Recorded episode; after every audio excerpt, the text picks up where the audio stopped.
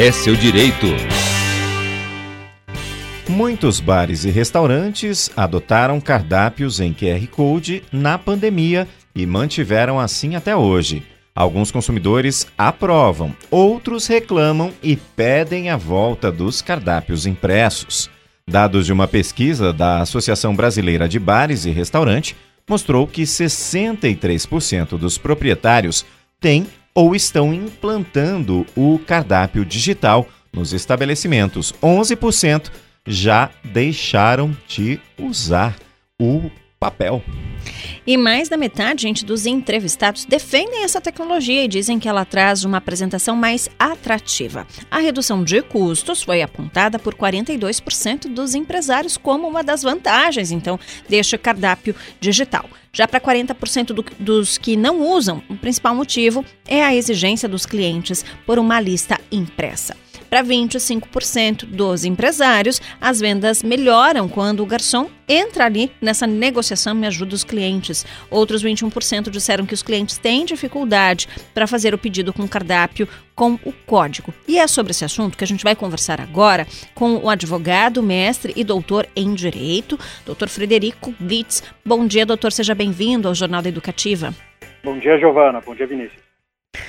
Bom dia. Doutor, falando nessa relação né, com o consumidor, nós gostaríamos de começar nossa entrevista é, pedindo que o senhor comentasse né, a relação dos estabelecimentos que não fornecem esse cardápio físico. Né? Precisa expor de alguma maneira é, essa informação na entrada, visível para os para os frequentadores, visto que muita gente não tem essa habilidade com a tecnologia, né? E pode ser de repente constrangedor entrar no estabelecimento e não saber fazer o pedido com o QR Code? Vinícius, eu acho que essa sua questão é, é de suma importância, especialmente porque o, o dever de informação, de informação prévia, é sempre do fornecedor. Então, é, não só é, seria altamente recomendado, como também é bastante conveniente que esse é, restaurante, então, informasse que ali ele tem um sistema informatizado e, claro, é, oferecer a alternativa para aquele consumidor que eventualmente não tenha um aparelho, enfim, acesso à internet para poder utilizar esse QR Code. E, doutor, é, quando o cardápio precisa ser acessado, então, com o celular, o estabelecimento precisa fornecer a internet, o Wi-Fi? Como é que fica esse acesso? É, essa é uma questão bem importante, porque a transferência do, do custo e do risco, ela não pode se dar para o consumidor.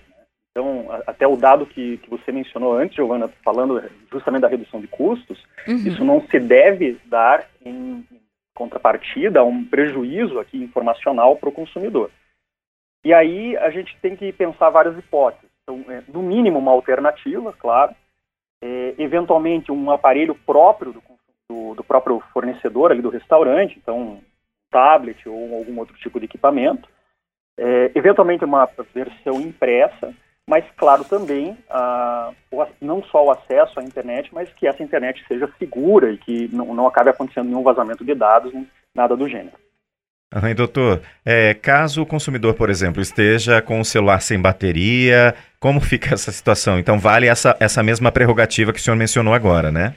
Exato, sem transferir o custo e o risco para o consumidor, né? Então, alguma alternativa, como o próprio aparelho do, do estabelecimento ou, eventualmente, o impresso. E aí, se nós levarmos em conta justamente a, a necessidade de tantas alternativas, pode ser que o, o custo-benefício não seja assim tão, tão efetivo na, no caso específico do restaurante. Uhum. E doutor, é, explica pra gente, né? Caso a gente tenha ali alguma dificuldade, tá sem bateria, ou pior, né? Teve algum dano ali, né, com equipamento, por exemplo. Tem estabelecimento que oferece tablet e outros dispositivos, até mesmo para o cliente. E aí, faz o quê, né? Prejuízo é de quem? É do estabelecimento que ofereceu esse equipamento? É do cliente que acabou tendo um dano ali com aquele equipamento? Como é que fica nessa situação? Cria um novo conflito?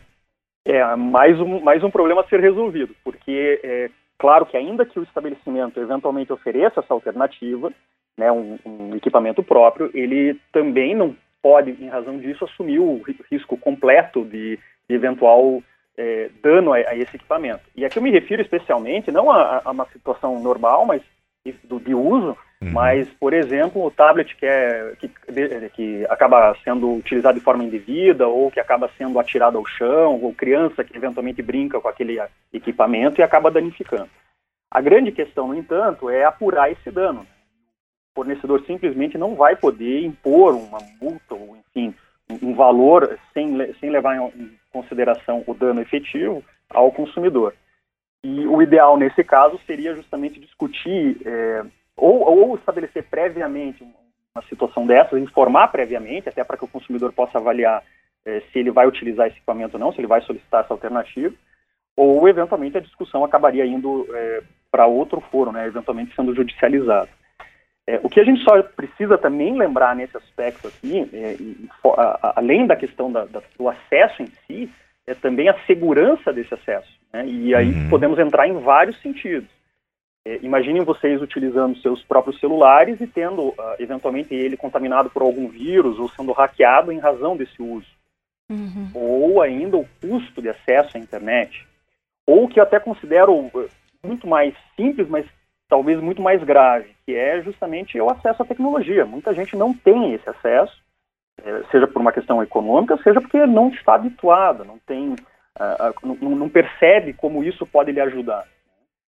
E podemos ir além, a questão efetivamente de como essa informação é passada. Por exemplo, as informações nutricionais, eventual presença de glúten, é, eventualmente a, a questão mesmo do, de, do que é composto aquele prato, de algum, algum custo adicional que exista, por exemplo, com alguma entrada ou com algum adicional, que se não for colocado de forma muito evidente para o consumidor, vai também gerar um, um dano aqui do ponto de vista do dever de informação.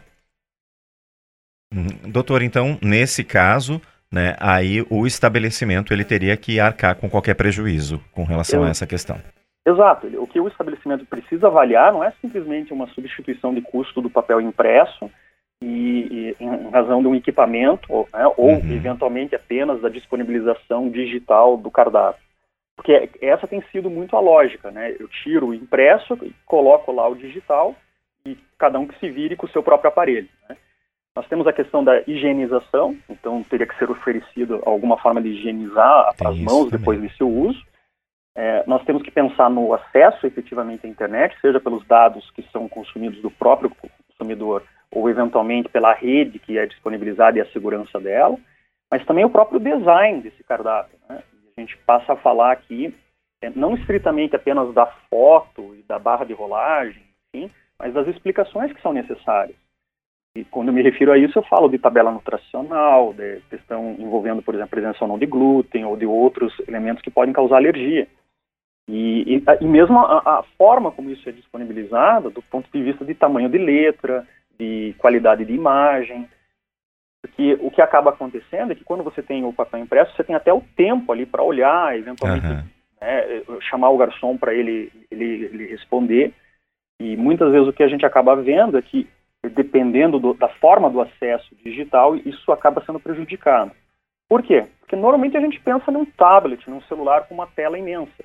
Mas vamos pensar naqueles casos em que o celular eventualmente tem uma tela pequena. E aí o, o acesso precisa ser feito talvez de zoom, né, o que vai prejudicar o contexto todo da, da informação. É, ou mesmo uma tela trincada, de baixa qualidade. Sim.